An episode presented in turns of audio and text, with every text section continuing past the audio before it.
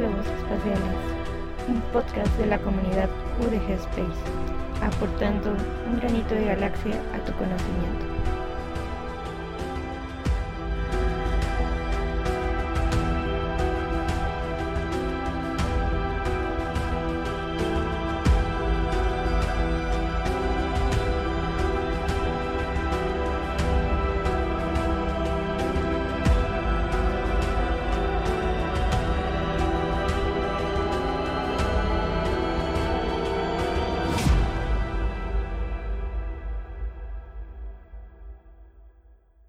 Saludos, criaturas de la Tierra y del más allá. Bienvenidas a este rincón del mundo de los paquetes IP que forman este podcast llamado Diálogos Espaciales. Esperamos que su estancia auditiva sea de su agrado.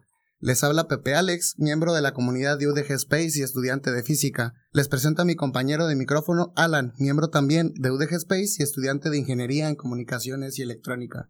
¿Cómo te encuentras, Alan? Aparte de nervioso y de estar iniciando este podcast. Pues bien, bien, bastante emocionado ya de por fin poderle poner fecha y empezar a grabar. Honestamente es un gran proyecto y espero que al menos les guste la mitad de lo mucho que nos gusta a nosotros esto. Yo creo que sí les va a gustar, sobre todo porque nos apasiona divulgar, nos apasiona explicar. Y de una vez cabe destacar que todas las opiniones que estamos diciendo en este podcast son nuestra responsabilidad, a responsabilidad personal, y a veces ni eso. Por otra parte, también esperamos que haya retroalimentación en las redes sociales, en las redes de UDG Space y en las redes de este podcast, porque cualquier duda, pregunta, aclaración o confirmación de la, de la información que estamos aquí dando o de las reflexiones que hacemos, pues esperamos obtenerla ahí a través de las redes. Y primero quisiera decir o, o, platicarles que pertenecemos a la comunidad de UDG Space. Si ustedes ya la conocen, genial, de seguro ya nos siguen en las redes. Y si no la conocen, ¿quiénes somos? Pues te dejo la palabra. ¿Quién, quién es UDG Space? ¿A qué se dedica o por qué se formó? Mira, Pepe, pues fíjate que UDG Space tiene aproximadamente, yo creo que unos dos, tres años de que se consolidó. Eh, yo creo que de un año para acá es cuando la gente más ha visto nuestros movimientos porque hemos empezado a tener más grupos estudiantiles, hemos participado en más competencias y poco a poco pues nos hemos ido haciendo de cierto renombre por un decir. Pero pues básicamente la comunidad UDG Space se reduce a un grupo de estudiantes conformado por todos los centros universitarios. O sea, si tú eres químico, diseñador gráfico, diseñador de modas, cualquier persona que sea de la red de UDG puede pertenecer Aquí nosotros lo que hacemos es abrir los grupos y en los grupos se hacen proyectos o participan en algún concurso. Por ejemplo, eh, las ramas, por un decir, que ahorita tenemos actualmente en UDG Space, se tiene como el Mars Rover, que es un proyecto encargado de diseñar un robot como el que fue a Marte y ellos hacen eh, exploración eh, espacial, de alguna forma se podría decir. Eh, más que nada se van a encargar de hacer un robot que pueda tomar muestras, que pueda ver qué es lo que hay en un ambiente, que pueda navegar solo, porque pues al final se están preparando como para hacer un robot a tal escala que pueda llegar a, a otro planeta. Obviamente pues a tamaño universitario. Sí, y de hecho creo que todos los concursos enfocados en el Mars Rover tienen que ver con la capacidad de que el robot se mueva ya o programado o con señales de radio, pensando que en un futuro esos robots puedan o generar ideas para los rovers eh, reales que van a ir a misiones planetarias, o por lo menos divulgar cómo es que se logran ese tipo de rovers. ¿Qué otras áreas tenemos en UDG Space? Platícanos. Además de esa, tenemos otra área que es la de cohetería, no cohetería como dirían muchos, esta sí es de cohetes tal cual. Y en ella empiezas desde hacer cohetes de agua, eh, que simplemente los vas llenando de aire hasta que salen volando, o a hacer cohetes un poquito más robustos, que ya tengan un combustible, que ya puedan ir a una velocidad muchísimo más rápida y pues ahí también tener sus ciertos estándares de seguridad, pero pues es, es un proyecto muy padre. Al final de cuentas tratas de aplicar en un objeto tus conocimientos y te puede ir muy bien, puedes ver cómo vuela y regresa, o te puede ir muy mal y puedes ver cómo vuela y explota. De hecho, en estos días estamos preparando el Latin American Space Challenge de, con sede en Brasil, en donde el cohete va a llevar un satélite más o menos a un kilómetro de altura y esperamos que nos rebote todos los datos necesarios del viaje y de todo eso. Eh, Alan está en, en, el, en la parte de Kansas, que ahorita nos va a hablar de qué se trata. Yo estoy en cohetería y ambos estamos en el área de difusión también, eh, cumpliendo todo lo que podamos con estas actividades de UDG Space para fomentar fomentar el apogeo, el estudio, la investigación de las ciencias aeroespaciales en Jalisco y esperemos que también en México. Alan, cuéntanos del Kansas, de, de toda esa área tan, tan importante que tiene que ver con los satélites. Pues mira, no es porque yo sea el, el líder del equipo que vaya a hablar así de bien, pero, pero honestamente es un área muy completa y muy bonita, al menos para mí, estos dos años que he estado desarrollándola con el equipo. Eh, el área se llama SpaceSat y más que nada se dedica a hacer prototipos de satélites. Existen satélites que pueden ser nano, cubo, eh, pico, etc, etc. Y lo que los diferencia es su tamaño. En este caso un CANSAT, por sus palabras en inglés, es un satélite enlatado del tamaño de una lata de Coca-Cola. Y de hecho, este CANSAT es uno de los que va a ir en tu cohete. Te agradecería que no explotara. Esperamos que no. Tenemos planeado que llegue muy alto y que no, no explote.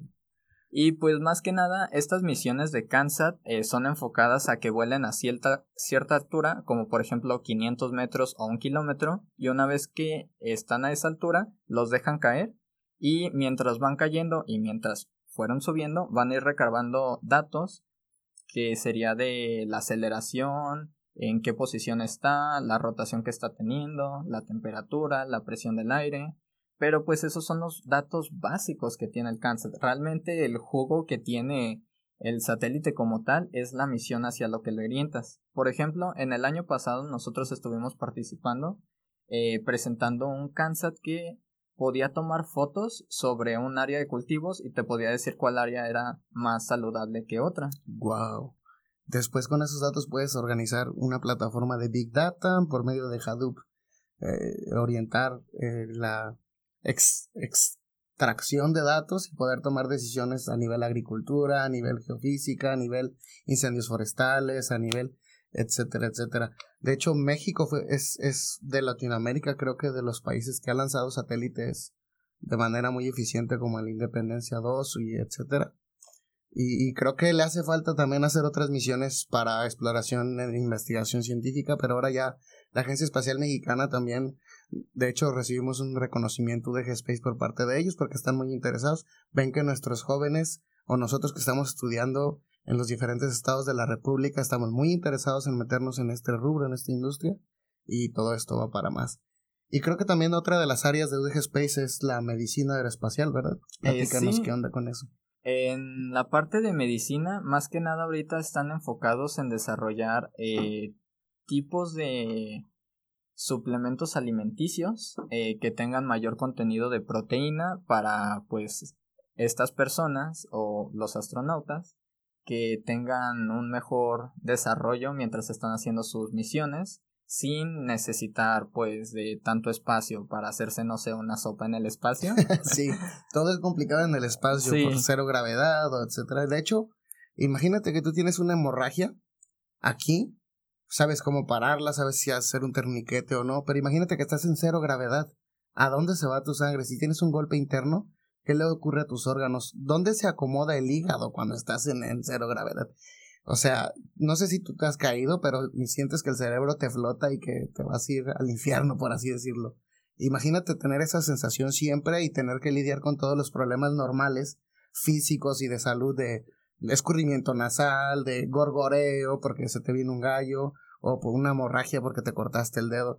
Todos esos cuidados necesitan mucha investigación médica, saben también en cómo digerimos los alimentos, qué tipo de alimentos, sobre todo porque también infieren en, la salud emocional de los astronautas, no les vas a llevar ahí un picante que los haga estar peleando todo el día, o lo que sea, o a lo mejor sí depende cómo se resulten las investigaciones y lo que se requiera. Oye, pero fíjate que ahorita que dijiste las hemorragias, estaba pensando, yo creo que hacer una recolecta de sangre si tienes una hemorragia debería ser más fácil, ¿no? Supongo. Se supone que la sangre va a estar ahí flotando en espacio cero y tú nada más puedes agarrar una bolsita y la vas guardando. De hecho, por equilibrio hidrostático, la sangre se, se queda acumulada sola en su centro, como si fuera un mini planetita orbitando. Así que sí, sería más probable, más fácil acumularla. Pero también es más difícil cómo cerrar la herida Sí. Y, y cómo hacer que coagule alrededor de la herida. Supongo que todos esos son temas que, que después. ¿Por qué les contamos quién es UDG Space? Pues porque en este podcast vamos a estar abordando cada capítulo a diferentes invitados que nos van a venir a hablar de robótica, de medicina, de cohetería, de satélites y también de ciencia básica, de ciencia pura y dura. De hecho, este programa de hoy es un especial porque vamos a hablar de los tres premios Nobel de Ciencia, el de la paz y el de economía o el de literatura, la verdad, son muy interesantes, pero nosotros no tenemos mucho que ver con eso.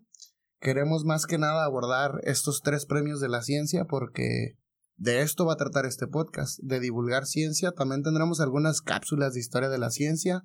Tendremos noticias, entrevistas. Noticias, entrevistas, chistes, memes y sobre todo todas aquellas dudas que se generan en las redes sociales sobre si es cierto que va a explotar un meteorito tal fecha, si es cierto que los extraterrestres ya vienen, es cierto que los termómetros nos causan radiación o nos causan cáncer.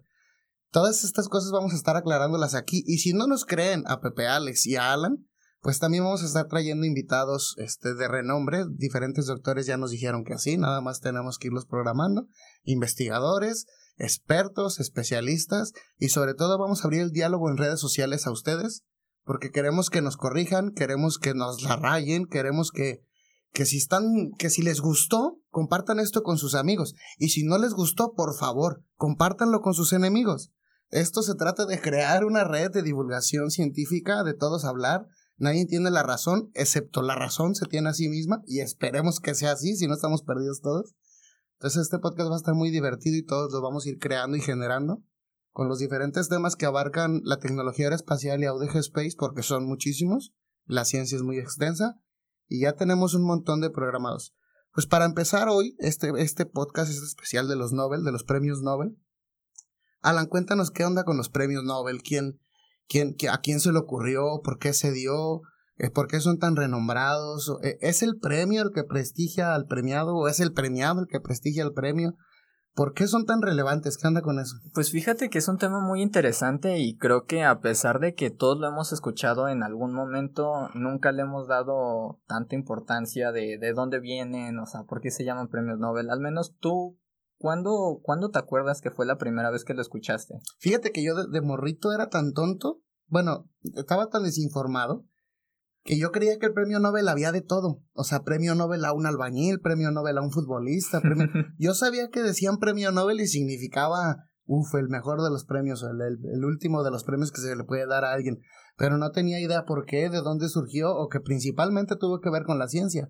Va, va, va. Pues bueno, aquí eh, déjame platicar un poquito con ese pequeño Pepe y lo llevará a dar un camino hacia dónde y de dónde provienen estos premios Nobel.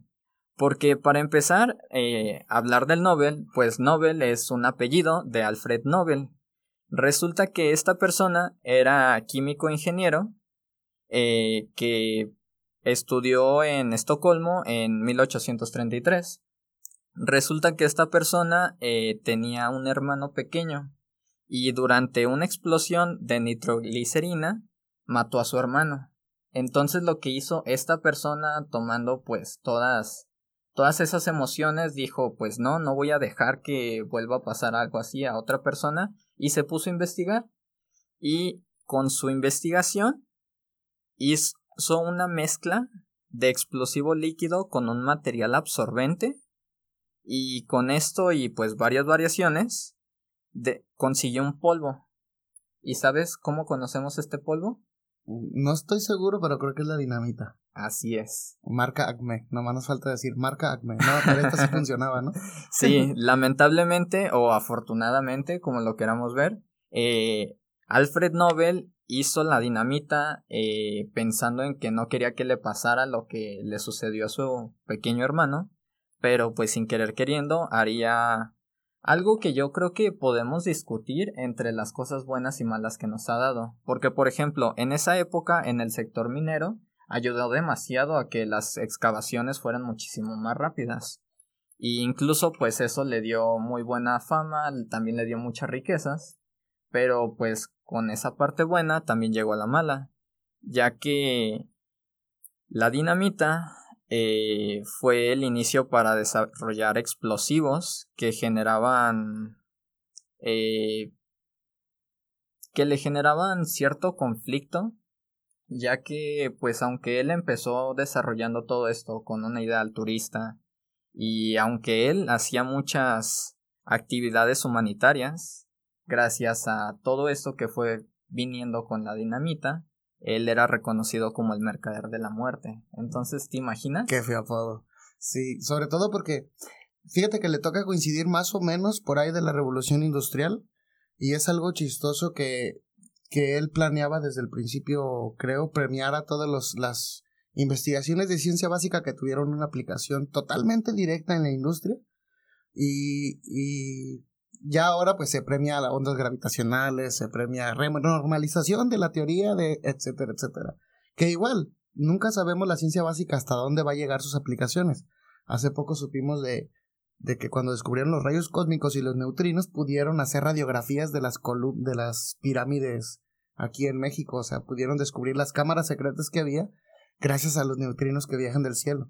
Entonces, cuando investigásemos ciencia básica, no sabemos las aplicaciones que van a tener. Nadie se imaginaba que, que gracias al, al, a la llegada de la luna íbamos a tener después la WWW, que se, se conoce como Internet, el radio, etcétera, un montón de aplicaciones súper, súper chingonas, por así decirlo. Sí, la verdad hay varios datos que la verdad no sabía, pero te me estás adelantando. A ver. Sigamos con la historia. dime, dime, dime. Que apenas está empezando lo bueno. Cuéntamela, cuéntamela. Eh, bueno, además de eso, eh, resulta que eh, al final y después de su larga vida como el mercader de la muerte, el mayor acto que pudo haber dejado para la humanidad es el dejar su fortuna, eh, dejó un testamento donde estimaba unos nueve milloncitos de dólares, nada más para que se fundara una institución, la cual otorgaría premios anuales para aquellos que hubieran realizado el mayor beneficio a la humanidad. Wow.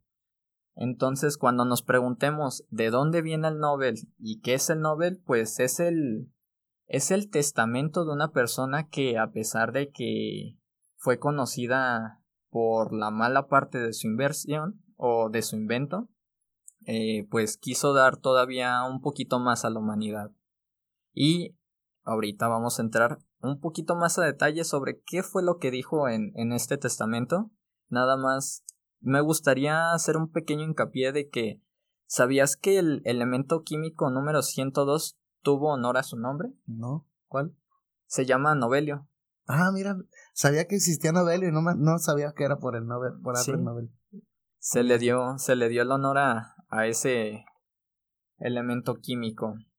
Entonces, pues bueno, el origen de los premios Nobel se remonta al 27 de noviembre de 1895, cuando Alfred firmó su último testamento y pues donaba la mayor parte de su fortuna. En este caso, eh, lo que inicia aquí y realmente resaltó en su testamento es que se tenía que dividir en cinco apartados y es de ahí de donde vienen eh, cada rama, bueno, en ese tiempo cada rama a cada premio Nobel. En este caso el primer lugar se daría un premio a los descubrimientos o inventos más importantes en el campo de la física. En segundo lugar, se daría al descubrimiento mejora química más importante. En tercer lugar, tendríamos a la persona que haya hecho el descubrimiento más importante dentro del campo de la fisiología o la medicina. Para el cuarto eh, tenemos la literatura, que haya sido por la persona que haya hecho el trabajo más destacado. Y por último, eh, tenemos a la persona que haya hecho el mejor bien para que haya mejor comunicación entre dos naciones, que es el de la paz. Fíjate, cosa chistosa. El Premio Nobel de la Paz suele también darse con, con mirillas políticas para ya calmar una guerra o, etcétera. Y el Premio de Literatura, Premio Nobel de Literatura, muchas veces no conocemos a los autores a fondo o no somos tan fans, pero cuando nos dicen fulano ganó el Premio Nobel de la Paz, decimos, ay, es el que yo había leído, hoy ya voy a leerlos todos los demás y ya soy fan de él. Entonces, hay hasta cierto punto un prestigio que te otorga el premio, pero también hay un prestigio en donde las personas premiadas le otorgan más nivel al premio. porque cuando tú ya conoces a una persona que es premiada, que lleva toda una carrera larga de puros aciertos, de vivir políticamente correcta, de, de, de ser una persona ejemplar en todos los ámbitos social, político, económico y sobre todo científico, entonces se les reconoce con este premio y es algo súper admirable y súper, súper cómodo que, que se pueda dar este tipo de reconocimientos porque para uno poder buscar después quiénes son las personas más destacadas en cada área, pues te vas a los premios Nobel y te vas dando cuenta más o menos cómo está avanzando la ciencia. Cada año se premia y se dejan de, lado muchas otras ideas súper, súper importantes. Están, por ejemplo, los, los premios que está dando Vancomer, las medallas que está dando Dirac, un montón de medallas y de premios que se dan, pero obviamente ninguno tan relevante como, como los Nobel. Y de hecho es tanto el prestigio que te dan que incluso Alfred Nobel dejó instituciones en su mismo testamento específicas para entregar cada Nobel, o sea, anticipándose a, este tipo de cositas. Por ejemplo, en los premios de física y química son otorgados únicamente por la Academia de Ciencias de Suecia, o bueno, al menos lo era en ese tiempo. En los premios de fisiológicos o médicos tenemos al Instituto Karolinska en Estocolmo. En el de la literatura tenemos a la Academia de Estocolmo. Y finalmente al Premio de la Paz lo otorga Storting, Noruego. Ok, genial. Entonces son diferentes. Voy, voy a platicarte un poquito hoy cómo funcionan los premios Nobel. A ver, échale. Fíjate, te voy a contar, porque las personas dicen, ah, pues de seguro son los 13 los 13 masones ocultos que gobiernan el mundo son los que dan el premio Nobel. O el amigo del amigo que tiene las conexiones y es el que está votando por él para... como si fueran elecciones. Exacto. Para empezar hay un comité del premio Nobel. Así se le dice comité del premio Nobel. Estos comités, por ahí de septiembre, empiezan a lanzar convocatorias a instituciones importantes como la Sociedad Científica de, Física en México, el Instituto Max Planck de Investigación, etc. A las grandes instituciones les obligan o les piden, casi por obligación, que ellos les presenten a cuatro o cinco personas, no para ser premiados, sino para nominar a los premiados en las diferentes áreas del campo, en climatología, en meteorología, en, en física aplicada, en medicina, en fármacos, etcétera, etcétera. Oye, y en esta parte, o sea, si a mí, por ejemplo, me nominaran, ¿yo me puedo nominar a mí mismo? No, no te puedes nominar a ti mismo. Y para empezar, no creo que te nominen, te voy a decir por qué. No porque no crea que eres merecedor, sino por todos los méritos que requiere tener este ser nominado al premio Nobel. Primero, estas instituciones o este consejo que le pide a estas instituciones nombrar nominadores, los nominadores tienen que ser mitad hombres y mitad mujeres. Entonces, estos nominadores, basándose en, en, los premios, basándose en los logros de sus demás compañeros en cada ámbito, ellos los nominan. Por así decirlo, si yo soy compañero tuyo en los satélites y yo digo que generaste un cambio radical en la ciencia básica porque encontraste una manera nueva de mandar señal, por ejemplo, por un gas, y ahora ya estás mandando señales e información a través del gas. Entonces, eso sería digno de un Nobel, yo te nomino a ti. Pero si nadie más te ha nominado, ahí se queda tu nominación guardada. Tienes que acumular nominaciones durante un año o durante mucho tiempo para que cada que se, por ahí de, de octubre, septiembre, octubre, se junta de nuevo el comité y decide, ah, mira, tenemos todas estas nominaciones para tal persona, todas estas otras nominaciones para tal persona. Y las personas que acumulan más nominaciones son las personas a las que se les da el premio Nobel. El premio Nobel se puede partir solo en dos temas y máximo en tres personas es un, es un reconocimiento que te da para siempre, o sea, no es lo mismo que a tu universidad llegue un investigador famoso a un premio Nobel. Como el premio de física de este año, ¿no? Que fue partido para dos personas. El premio de física fue partido en dos temas y uno de los temas en dos personas. Mm. Entonces ahí están las tres personas. Y creo que el año pasado también, y, y, ha habido varios, varios premios así. El de química fue completamente para una persona, y el de fisiología sí fue creo que para dos personas, el de fisiología y medicina. Y si nos preguntamos que por qué no hay tantas mujeres en la ciencia, ajá, mm, o premiadas de Nobel, tiene mucho que ver con que, por ejemplo, antes estudiaban menos las mujeres.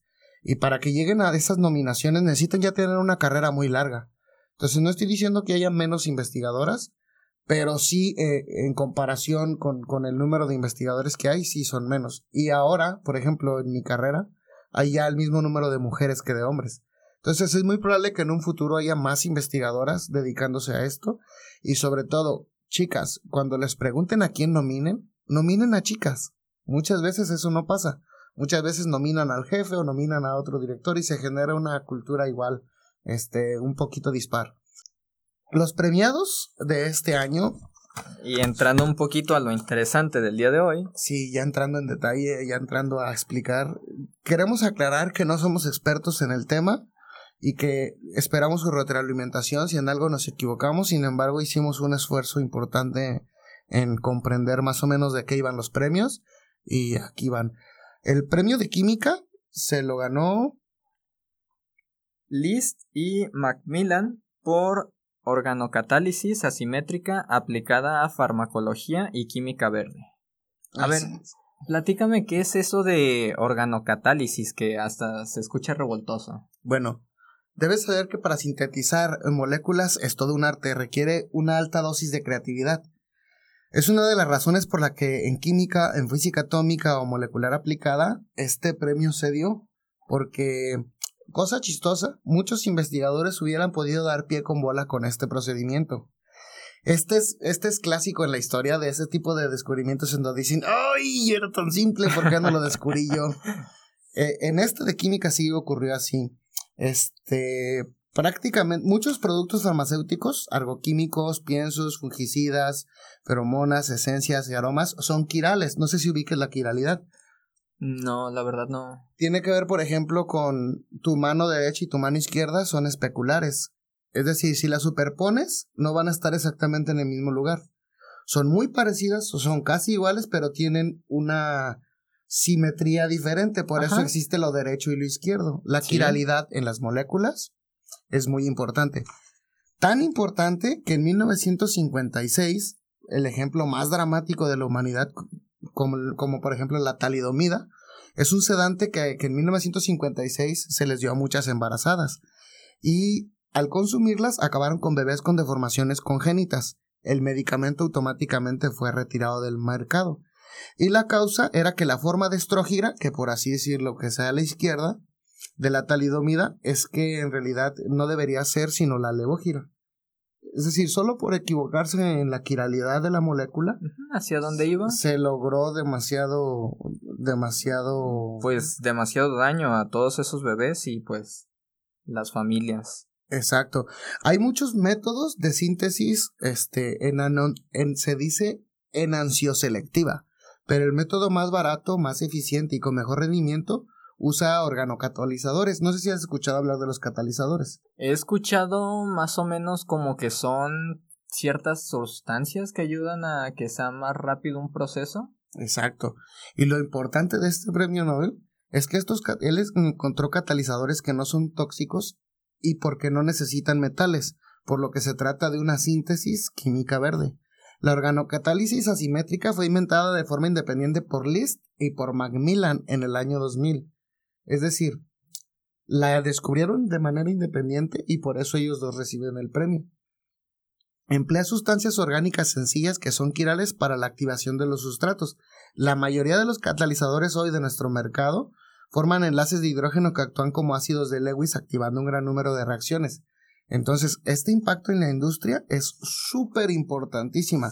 De hecho, contribuyen nada más. Todo el asunto de este tema de los catalizadores contribuyen en un 35% del PIB mundial. Imagínate la relevancia industrial que tiene este premio Nobel, es súper imponente.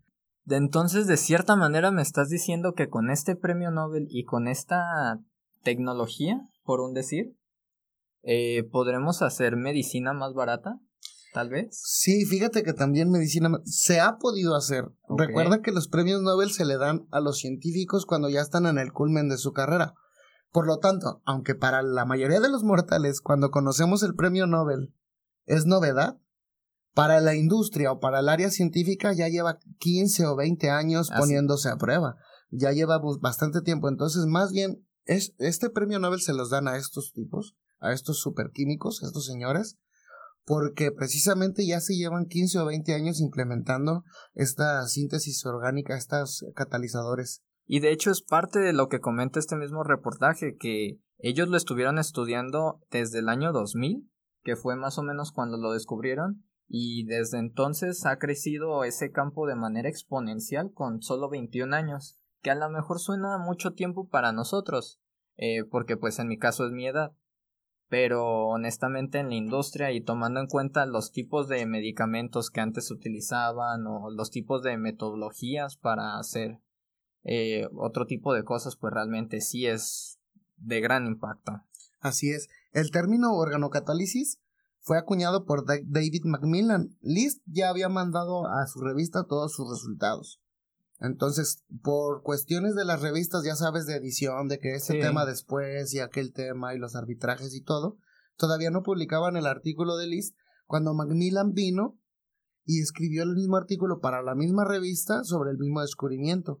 Gracias a que no se había publicado ni uno ni otro, se dieron cuenta la revista que se había descubierto de forma independiente lo mismo, y Macmillan es el que les llama organocatálisis. Algo interesante es que los científicos cuando publican un artículo que es causante de un premio Nobel o merecedor de un premio Nobel, se tiene que ver la fecha de publicación, etcétera, porque es posible que, que haya otras ideas por ahí volando en el aire y otro científico haya publicado lo mismo.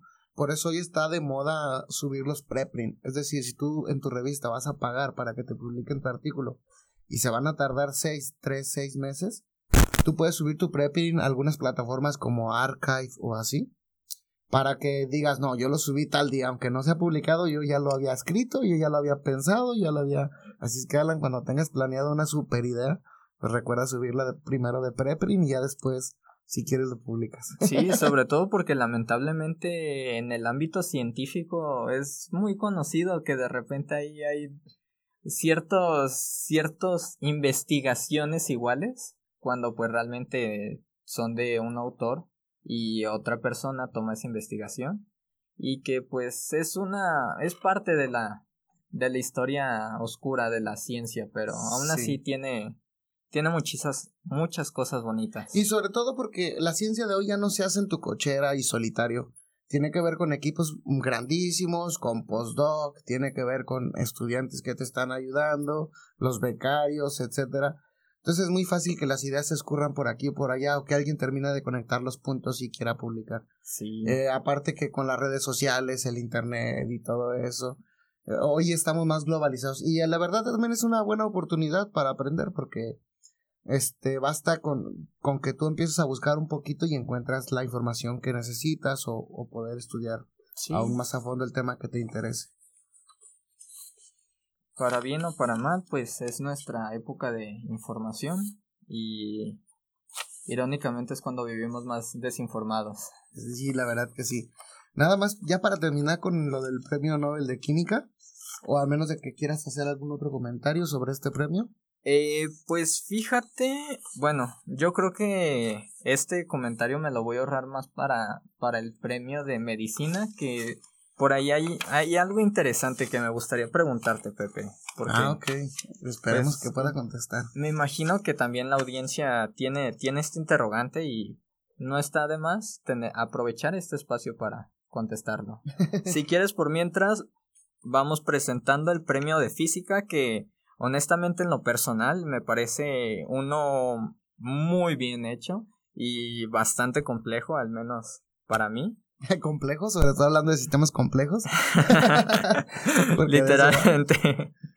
En este caso, para el Premio Nobel de Física del 2021, tenemos a Manabe y Halsenman por el modelado del cambio climático y Parisi por la física en los sistemas complejos. Así es.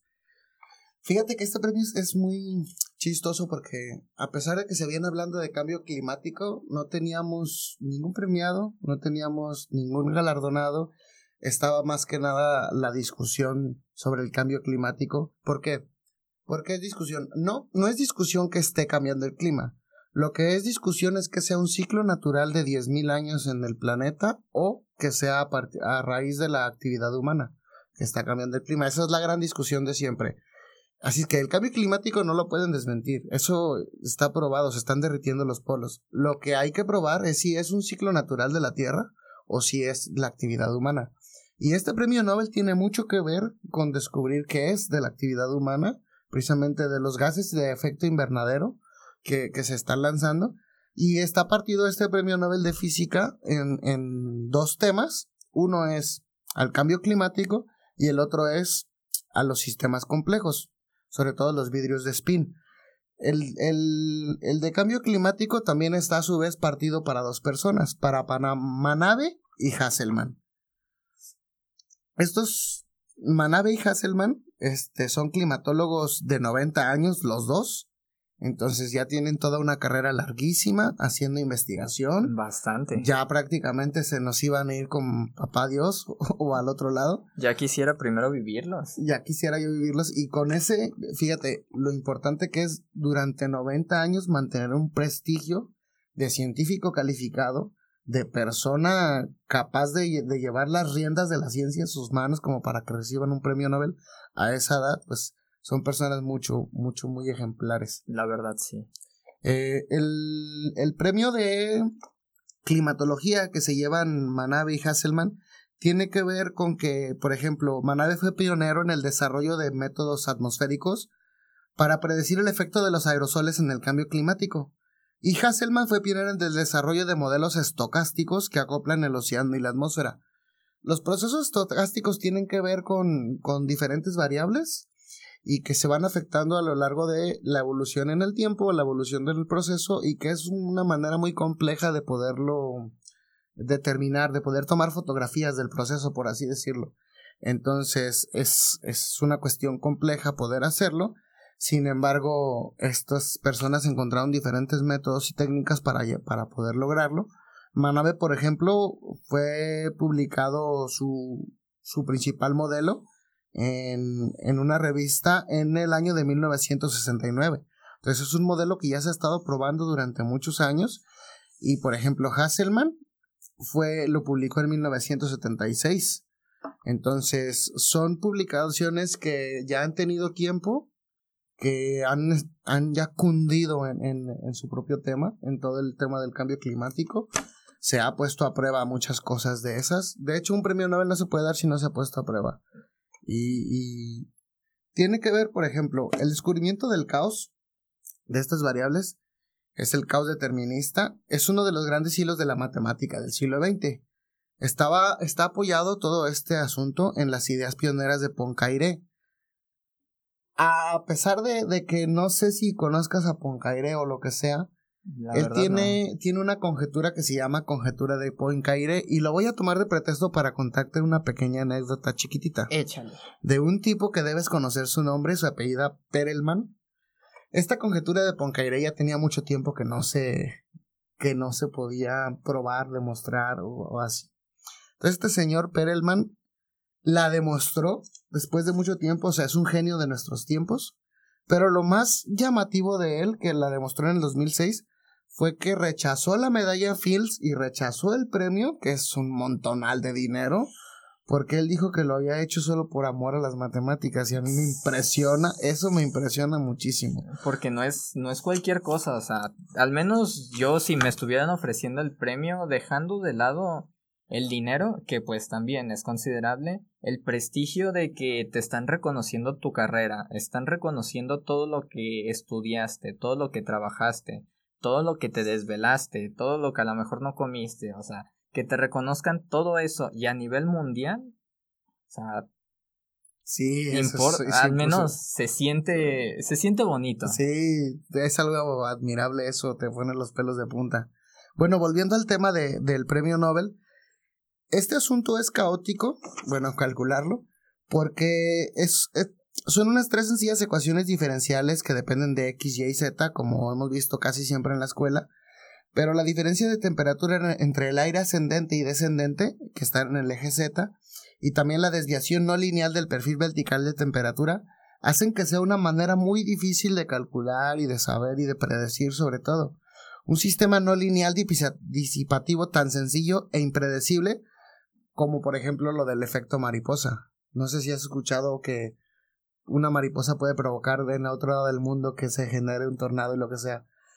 Mm, no tienen tanto que ver que sea el efecto tan pequeño o tan grande o lo que sea, sino que tiene que ver que una pequeña variable, un pequeño cambio de variable puede generar todo un caos. Y estos señores, usando Big Data y usando otro tipo de sus propias ecuaciones, sus propios descubrimientos, lograron dar pie con bola para poder explicar todo esto del proceso de los cambios climáticos.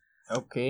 La otra parte del premio. Ajá. Bueno, pues sí, era principalmente lo que te quería decir. Ya hablamos un poquito del cambio climático, ya, ya me empieza a quedar un poquito más claro de dónde viene. También pues les podemos agradecer que sabemos que los gases o aerosoles son dañinos gracias a su investigación. Pero ¿qué hay de Parisi? Eh, escuché que había recibido la mitad del galardón gracias a su método de rotura de simetría de réplicas en el estudio de vidrios de espines, que hasta suena revoltoso, pero pues, ¿qué hay detrás de todo eso? Fíjate que es, este tema es un poquito más complejo de lo que... Si ya parece complejo cuando lo dicen, explicarlo es aún un poquito más. ¿Por qué? Porque tiene que ver mucho con esta parte de la física que roza con matemáticas que roza con que se desarrollen en herramientas nuevas para poder comprender ciertos problemas que a veces no son físicos, pero que tarde que temprano nos, nos topamos de frente. Entonces, por ejemplo, los vidrios de espines son prácticamente sistemas magnéticos desordenados. Por ejemplo, en un cristal de cobre se pueden sustituir algunos iones de cobre por iones de hierro, que se comportan como un sistema desordenado de pequeños imanes en, en, interacción mutua. Presentan un fuerte grado de frustración, un desorden retorcido, debido a que los valores aleatorios aparecen congelados para su análisis matemático. Este tipo lo que hizo fue desarrollar el truco de las réplicas. Exactamente no sé en qué consiste porque también para hablarlo se necesita una matemática bastante avanzada, pero con este truco de las réplicas pudo abrir un campo de investigación aún más grande que nos va a servir después para conocer otros procesos físicos que hasta ahorita no, no alcanzamos a entender. Por eso se le dio este premio para muchos una parte muy interesante, para otros un dolor de cabeza, ya que tendrán que cursar la materia. Fíjate, sí, fíjate que es chistoso que gracias a, esto de los vidrios de espines que se, que se estudió desde los ochentas, se gracias a eso también se pudo, se ha avanzado ahora en los estudios de neuronas artificiales como las renas de, de las redes de Hopfield, etcétera. Se ha avanzado en el estudio matemático riguroso y, y, los conceptos clave para entender esto ahora es la ultrametricidad y el manejo de los Big Data, que también es súper muy importante. Muy bien, y pues vámonos rápido al último tema que siento que causa mucha controversia porque es el Premio Nobel de Medicina y el Premio Nobel de Medicina este año es para Julius y Patapoutian eh, por los receptores de temperatura y el tacto. Y aquí me gustaría preguntar, ¿por qué para los receptores de temperatura y el tacto y no para la vacuna del COVID-19. Fíjate que es muy importante que, que, preguntes eso porque la mayoría estábamos creyendo que este premio Nobel iba a ser precisamente para la vacuna. Pero si te recuerdo el proceso de selección de los Nobel, te recuerdo que inicia este septiembre, por ejemplo, están empezando a nominar los premios que van a venir el próximo año. Por lo que nada más por tiempos, lo más seguro es que el próximo año sea cuando, se, cuando el premio de fisiología o medicina se, se dedique a la vacuna. Ahora, cabe aclarar que no es posible que premien a la vacuna como tal porque fueron muchas farmacias, fueron este, muchos centros de investigación los que desarrollaron las vacunas. Pero sí es importante que hubo una técnica que se tenía abandonada y que con la pandemia se retomó, la técnica que utiliza ARN para vacunar. Con esta se pueden tratar no nomás el COVID, sino muchas otras enfermedades y es muy probable que el próximo año veamos, veamos premiados algo en este, alguna persona este, responsable, responsable o representante que represente este tipo de cosas. Por otro lado, he escuchado que es posible que los Nobel de la Paz del próximo año también se les dé al personal médico igual y tal vez tal vez sea posible que se les dé al reconocimiento como institución. Tendría, tendría bastante sentido, honestamente. No lo vería venir, pero sería, sería bastante interesante. Sí. Sin embargo, el premio Nobel se le da ahora a un trabajo que tuvo que ver con receptores de la temperatura y el tacto. Así es, que tiene que ver con la capsaicina, que es la que produce también el chile o el picor en la piel, y con las piezo. Piezos son como unas partes de proteínas que funcionan como motorcitos mecánicos, como cositas así chistosas. Estos piezos apenas ahora se están empezando a comprender cómo funcionan. Pataputian, que demostró que piezo 2 es la principal transductor mecánico en los nervios somáticos, siendo necesario para la percepción del tacto y para la propiocepción. ¿Sabes lo que es la propiocepción? Mm, la verdad no, a ver, platícame un poquito. Es la que nos hace saber si estoy sentado, si estoy parado, si me voy a caer, si estoy hincado, si mi mano derecha está arriba o está abajo, si me estoy palpando. Es, esta propiocepción es muy necesaria sobre todo para, para colocarnos en el espacio-tiempo de nuestro lugar o de nuestro mundo. Y este premio Nobel se les está dando a ellos porque aunque gracias a por ejemplo a Ramón y Cajal que fue un premio Nobel en España y a otros premios Nobel, aunque sabemos que ahora las neuronas reciben señales eléctricas de, y del sistema nervioso, aunque no son corrientes eléctricas, son iones como el sodio, no sabíamos exactamente las zonas en donde se percibe la realidad, se percibe, o sea, sabíamos que el sistema nervioso la percibía, pero no sabíamos exactamente cómo, y aún no se sabe cómo, pero ya se dio un gran avance, ya se están empezando a comprender estas micromáquinas como el piezo que capta la, la presión y la, la otra que capta la capsiacina que nos ayuda a, checar la temperatura en nuestro cuerpo. Entonces, en grandes rasgos, esta investigación de premio Nobel nos va a ayudar a desarrollar mejores medicamentos y enfocados en puntos específicos a tratar para malestares en general. Sí, fíjate que cuando estudiamos cómo funciona el cuerpo de manera normal, entendemos cómo debe funcionar y por lo tanto cuando se enferma, por ejemplo los lisiados de columna, o todas las personas que tengan problemas sensoriales, que pierden sensibilidad al tacto, sensibilidad corporal, etcétera.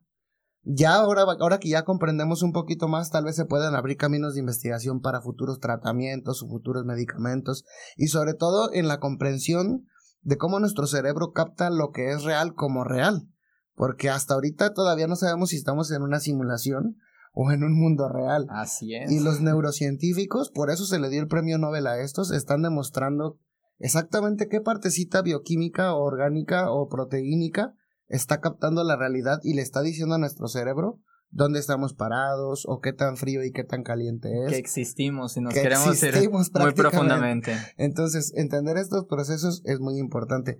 Yo creo que hasta ahorita ya completamos el tiempo que habíamos planeado para, para hablar de los premios Nobel. Recuerden todos que nos pueden venir a decir que estamos equivocados o que no, o que les gustó el tema o que quieren que, les traigamos algún experto para hablar más de algún asunto.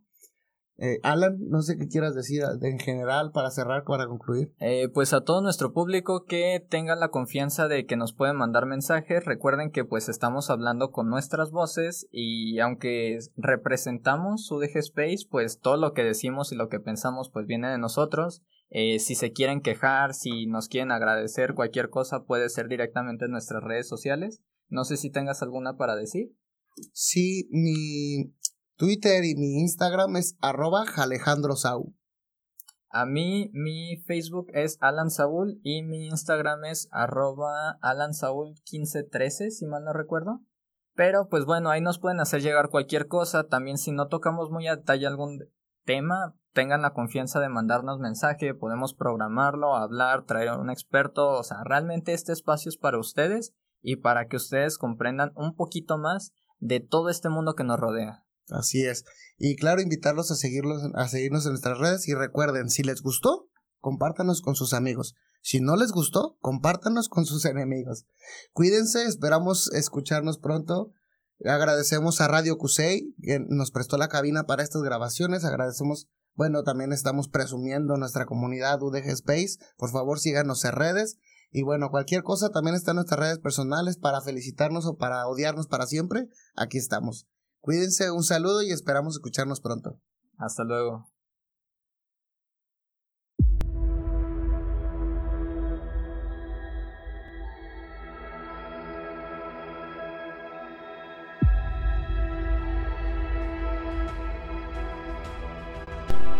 Diálogos Espaciales, un podcast de la comunidad UDG Space, aportando un granito de galaxia a tu conocimiento.